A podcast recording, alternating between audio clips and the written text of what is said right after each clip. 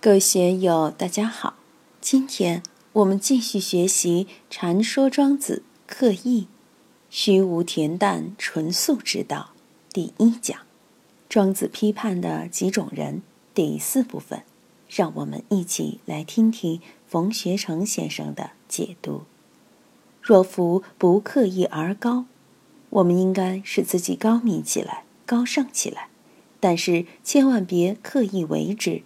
无仁义而修，我们都要行仁义，但是不要天天在嘴巴上空谈。只要你在行仁义，仁义就没有离开你。我们身与意三业的活动，无处不释放出仁义的光辉来。六祖大师说：“何其自信，本自清净；何其自信，本不生灭；何其自信，本自具足；何其自信，本无动摇。”何其自信，能生万法，的确是这样的。无功名而治，天下大治，但是又不显出我的本事，好像我没有去立功，也没有去立名，但却能使天下大治，这多好啊！儒家讲垂衣裳而天下治，道家讲无为而治，不言而教，都讲身教重于言教。古代有的人不刻意建功立业，而用自己崇高无言的德行教化一方，这是有史可证的。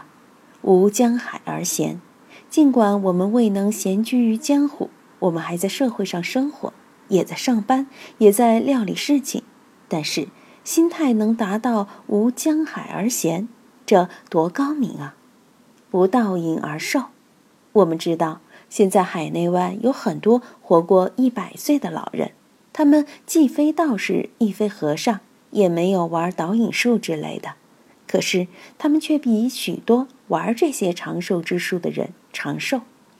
我认识一些玩导引术的老人，他们虔诚认真的修丹道之术，但最多也只活了八十来岁，并没有活到百余岁。这段时间，有关广西河池市长寿村的报道很多。那些百岁老人可从未学过导引术，连温饱都是勉强维持，一天两顿粗茶淡饭，为什么反而会长寿呢？我手上这本《南华真经覆墨》，前两天一位朋友送的，是明代著名的丹道大师陆欣欣先生，也就是陆前虚先生所著。他是道家丹道派的东派始祖、创始人，是道教的一代宗师，与禅宗的憨山大师同时。他的这部《南华真经覆墨》，我一看感觉就很好，看了好几遍。我把他讲的和我讲的对照来看，基本路子都是一样的，但是他讲的很简略，很多地方并没有深入的展开，但我讲到了，讲得更详细。在看到这部书之前。我讲庄子没有比照，自己也不知道讲的怎么样。看了陆前虚先生的这本书，我讲的能与他讲的合拍，所以自己讲庄子就更有底气了。最近有报道说，海南岛一个村子发现好多一百多岁的老人，被称为中国第一长寿村。在新疆又有多少百岁老人？在广西又有多少百岁老人？等等。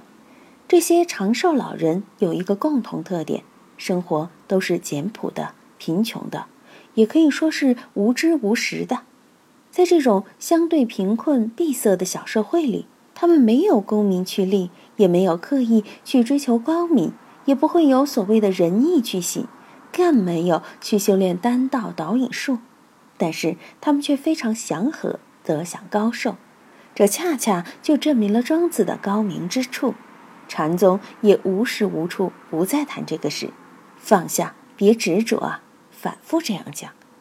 当然，导引术和丹道两千年来对中国的中医学、养生学的发展起到了很大的推动作用，是有相当的积极意义的。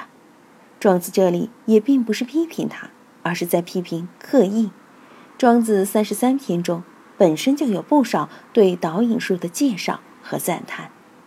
我们怎样使自己在漫不经心的时候，在日用动静之中，不去刻意就能高尚其事？这是很高妙的功夫。你不去修仁义，而本身就体现着仁义，所以仁义这两个字不好讲。程朱理学这么高明，但是在那个时代乃至以后六百年的时间里，被很多人批评是伪道学，就是朱子在世的时候，反对他的声音也很强。当政者也曾多次说朱子是伪道学而加以打击。到了明代、清代，一直都有这样批评的身影。所以孟夫子说：“由仁义行，非行仁义。”并不是说外面有个仁义，有个精神指导我去走这条路，而是我走的这条路就是仁义之路，因为我的内在就是仁义。这个就跟禅宗提倡的明心见性、任运自如不谋而合了。无功名而治，这是政治学上的至高境界；无仁义而修，也是在点出这么一种至高境界。在美学上、艺术上。中国人都提倡这种任运自然的至高境界，无江海而咸，不倒影而寿，同样也是不露痕迹的至高境界。总之，这种种分类的至高境界，最终都归结到下边儿：无不忘也，无不有也。无不有，什么都有，但又无所执着；无不忘，什么都忘，但又什么都不会忘。什么都丢弃了，但什么都没有丢弃；什么都不占有，也什么都不缺。这是一种什么样的精神境界啊？一九八九年，南怀瑾先生派他的徒弟李兴武先生来看贾提涛老先生。贾老当时想，有南先生支持，就可以在青城山买一处地，搞一个禅修基地。到了青城后山，看中了一个地方，很便宜。两万多块钱可以买一个度假村，有几十间房，而且都是纯木头的结构。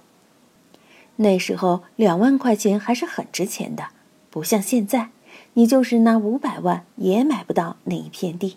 买下来以后，农民又说后边还有五十亩林地，就在背后山坡上面，上风上水，给五千块钱就卖给你们。当时另外几个哥们儿就说好。才五千块买下五十多亩林地，太便宜了。我反对说，千万别买。为什么呢？因为你买下了五十亩林地是你的，你守不过来，就会有人来偷树、来砍树。如果不买的话，林地就是他的，他就会去守这个林子，保护这个林子。我们看现在很多地方，只要不是当地老乡私人的，是公家的地方。包括我讲过的雾中山那个地方，老乡经常在偷树，经常都在砍树，稍微成才一点点，有的是名贵树木，拉到成都去就是几万元，他们自己拦腰砍了一两百块钱就把木材卖掉了，多可惜呀！包括青城山，到现在都是这样，只要是自己的林地，谁去砍它，他绝对不会去砍，他防护的很紧，谁也砍不了。那是他的私有财产嘛，所以从这个角度来说，占有了反而不是自己的，不占有反而是你的，对不对？那个地方我不买，难道它不是我的屏障吗？不是我的风景吗？它仍然是，你又没法把它圈起来，又没有修围墙，你能限制我去吗？能限制我的眼睛看风景吗？限制不了。你要想把峨眉山、青城山摆到广州城来，你花一万个亿也搬不动。但是花一点门票钱，花一点旅游费，你就可以在其中自在享受，还不用操心怎么去获利，多舒服！今天就读到这里，欢迎大家在评论中分享所思所得。